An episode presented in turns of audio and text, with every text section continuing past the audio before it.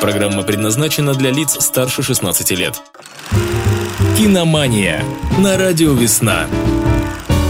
Фильм, а можно было его вообще поставить вот на полочку и сказать, что вот это режиссер останется в истории кино. И это фильм «Бегущий по лезвию». Сегодня мы с вами будем говорить о Блейд Раннере. Картина э, многострадальная, картина, которая э, была снята по э, фантастическому произведению, по, э, хотел ее снимать, кстати, Мартин Скорсезе. Э, Филипп Дик э, написал такой э, роман «Мечтают ли андроиды об электроовцах». Вот такое название замечательное. И э, уже, в общем-то, тогда э, было интересно некоторым э, э таким фанатам, э, фантастический жанр был прям вот в части, вот э, каким-то образом а, его экранизировать. Очень многострадальная а, работа, но тем а, Филипп Дик так и не увидел премьеры Бегова, хотя менял, потом вновь э, э, он сначала браковал все сценарии, потом хвалил. Ну, в итоге он кусочек все-таки из нового фильма посмотрел и похвалил финальную версию э, фильма сценария Фанчера, не Финчера, Фанчера. Режиссер фильма, режиссера выбрали молодого на тот момент Ридли Скотта. И э, фильм планировалось назвать «Опасные дни». Э, «Бегущий по лезвию» э, вообще э, это название было взято из романа Алана Ноуса «Блейд Раннер» 1974 года. И, в общем-то, в конце концов все-таки утвердили именно это название. Э, можете себе представить, что главный герой, я думаю, что фанаты об этом знают, но остальным будет любопытно, главный герой э, э, Декарт, он, в общем, в конце должен был по версии нашего Скотт, Ридли Скотта просто расстреливать Роя Бати, главного там тоже злодея, по сути дела, да, а затем увозил Рэйчел за город и убивал, можете себе представить, пока до нее не добрались другие охотники. Но эту версию отвергли, и Скотт очень переживает до сих пор за то, что, в общем-то, не дали ему это снять. Кто же там был а, актерами? А, кстати, Тань, а, фильм этот смотрела вообще? Или как бы знаешь ну, о нем? Слышать о нем слышала, может быть, даже смотрела, но в памяти у меня что-то не отложилось. Таня, ну это такое упущение, я не знаю, все мы прямо вот ждем тебя. Надо пересмотреть, да, и сказать, о, я это уже видела. Да, да, да, когда-то. Так вот, а, утверждали, кого только не утверждали, утвердили Дастина Хоффмана, можете себе представить, на главную роль, да? Ну, как вот вы можете себе его представить в этой роли, но тем не менее он прям работал над ней и, в общем, был там прям в теме. Но э, покинул проект из-за разногласий с тем же молодым э, рьяным Ридли Скоттом, который совершенно, в общем, был против его решения этого образа. Затем э, Стивен Спилберг протолкнул своего героя Харрисона Форда, и теперь мы уже не представляем без Харрисона Форда этого замечательного фильма. Рутгера Хауэра в фильме э, увидели Верховина, солдаты королевы. И, конечно, сверхчеловека должен был играть только этот человек. Ну и было там у нас несколько э, репликантов. И, кстати, вот сейчас я э, хотела бы озвучить вопрос для всех наших э, слушателей. Он связан именно с количеством репликантов. Итак, сколько репликантов должен был изловить и уничтожить Декарт в «Бегущем по лезвию» Ридли Скотта 82 года? И усложню вопрос. Назовите их имена. А, Да, так что думайте, а, давайте вперед в гуглите, но а, я пошла дальше. Итак, но ну, нужно, наверное, все-таки э, всем рассказать, каким образом можно нам ответить. А ответить нам можно в конце программы по телефону 38 93 12, либо в официальной группе «Радио Весна» под постом в комментариях о киномании. Да, а я продолжу увлекательный, э, так сказать, рассказ о том, как создавался этот фильм. Большую часть эпизодов снимали в студийном павильоне. Э, конечно, что-то было и э, вне, но в основном это была студия. Э, сплошные разногласия, денег не хватало. Э, и, э, в общем, фильм мучительно очень шел. Потом отстранили самого режиссера и продюсера, и они в тайне там уже доснимали этот фильм. Это было что-то. Э, ну, тем не менее, фильм вышел, да, и как как он вышел. Э, нужно сказать, что команде вообще не хватало никакого материала, и э, даже вот они использовали части инопланетного корабля из близких контактов третьей степени.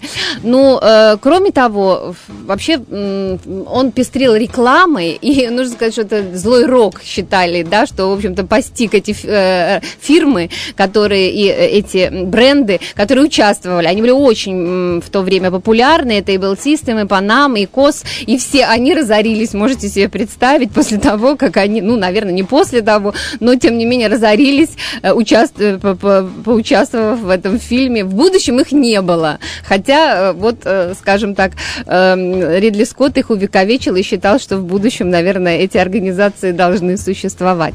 На тестовых просмотрах «Бегущего по лезвию», в общем-то, аудитория была в полной прострации и недоумении. Вообще, что это такое? Э, даже сам Ридли Скотт произнес, что, по-моему, это чудесно, но, черт возьми, что все это значит.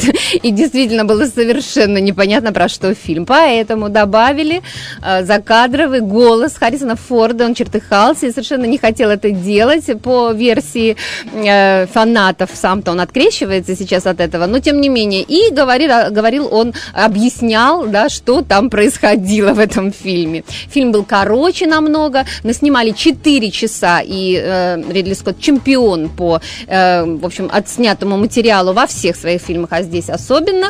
Вот, и э, он, ему очень все нравилось, но ему сказали, что 4 часа ни один человек в кинотеатре смотреть не будет.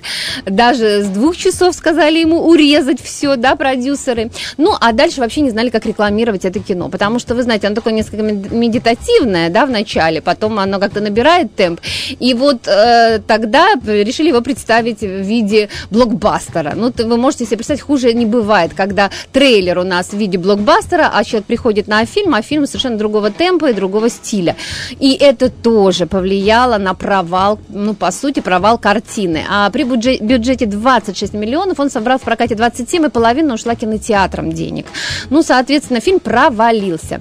Э, хвалили и саундтрек Вангелиса, и визуальный стиль, э, ну и даже, в общем-то, э, где-то, э, ну, темп то же самое, ну, одни считали, что слишком замедленный, другие говорили нормально, но все, все сошлись на том, что фильм не для всех.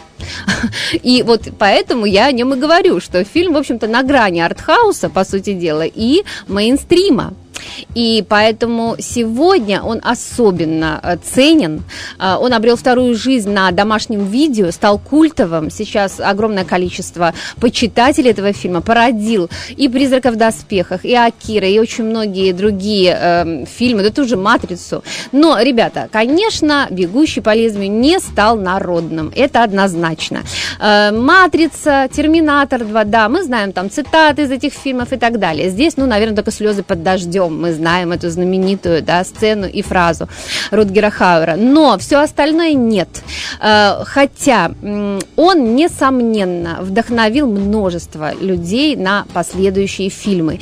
И, в общем, вдохновил, э, наверное, и современных всех режиссеров на их э, фильмы о будущем. И значение большого «Бегущего по лезвию» велико. Поэтому смотрите это кино, смотрите на большом экране, наслаждайтесь и, э, э, ну, в общем, будьте э, впереди планеты всей. Новости проката. Так, а что у нас э, в прокате сегодня?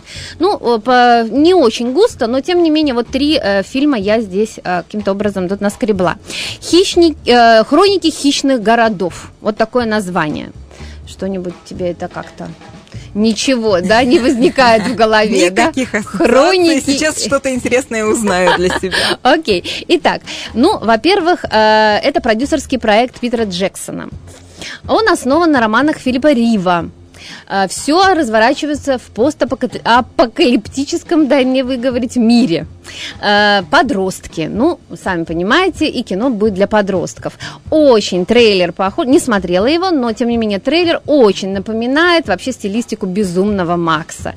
И тяготеет он, конечно, к стимпанку. Вот города двигаются по пустыне, э, подростки, значит, с закрытым лицом, да, должны каким-то образом там воевать, и, ну и так далее. То есть будет, э, видно, бодро, очень, видимо, там много всяких разных будет спецэффектов, поэтому всем от 12 лет прямо в кинотеатр вперед. Ну, а следующий фильм для тех, кому по побольше лет, прямо скажем, 18 плюс. То есть мне, мне можно. Я думаю, да, Тань. Но только вообще, э, думаю, не в своем вкусе будет кино, но тем не менее, я говорю о новом провокационном фильме Ларса фон Трира. Это «Дом, который построил Джек». Нашумевшее кино, очень кровавое. И, скажем так, э, скандально еще и потому, что э, со скандалом прошел на Канском кинофестивале. Триера там вообще туда не хотят пускать, но в данном случае пустили вне конкурса. И по, весь зал сидел, э, значит, ждал, что там будет. Через 15 минут люди встали и начали уходить. Ну, такого ужаса они еще не видели. А, вот. И, ну, около 100 человек на Каннах вышли из зала. Не досмотрели до конца. Но все остальные остальные аплодировали минут пять в конце. Ну вот смотрите, опять все, как говорится, мнение аудитории разделилось. Волшебная сила искусства. Да, поэтому всем смо- ну, смотреть, ну если у вас, вы не слабонервные, да, вот, ну не склонные, ну я бы сказала так, к мазохизму, э, то если вот, э, э, то все-таки я думаю так, э, сначала с этого фильма начинать знакомство с Ларсом фон Триером не надо. Надо посмотреть его ранние работы. А вот уже люди закаленные, так сказать, на Ларсе фон Триере, да, на всяких нимфоманках и всем остальном, то вперед. Здесь у нас будет Мэтт Дилан, да, э, красавец, актер 90-х, сейчас уже как бы возраст у него немножечко, да, не тот, но тем не менее, начинает он играть уже кровавых маньяков. Причем маньяка, эстета, да, ну, такие были уже в истории кино, где, ну, по сути, э, он э, множество здесь отсылок у него и на какие-то библейские сюжеты вы увидите у Триера, и э, вопрос гения и злодейства, да, и искусство, и гениальность, и злодейство, и вот все вот это вот перемешано у нее в такой винегрет. Поэтому давайте смотреть, я думаю, что это будет интересно.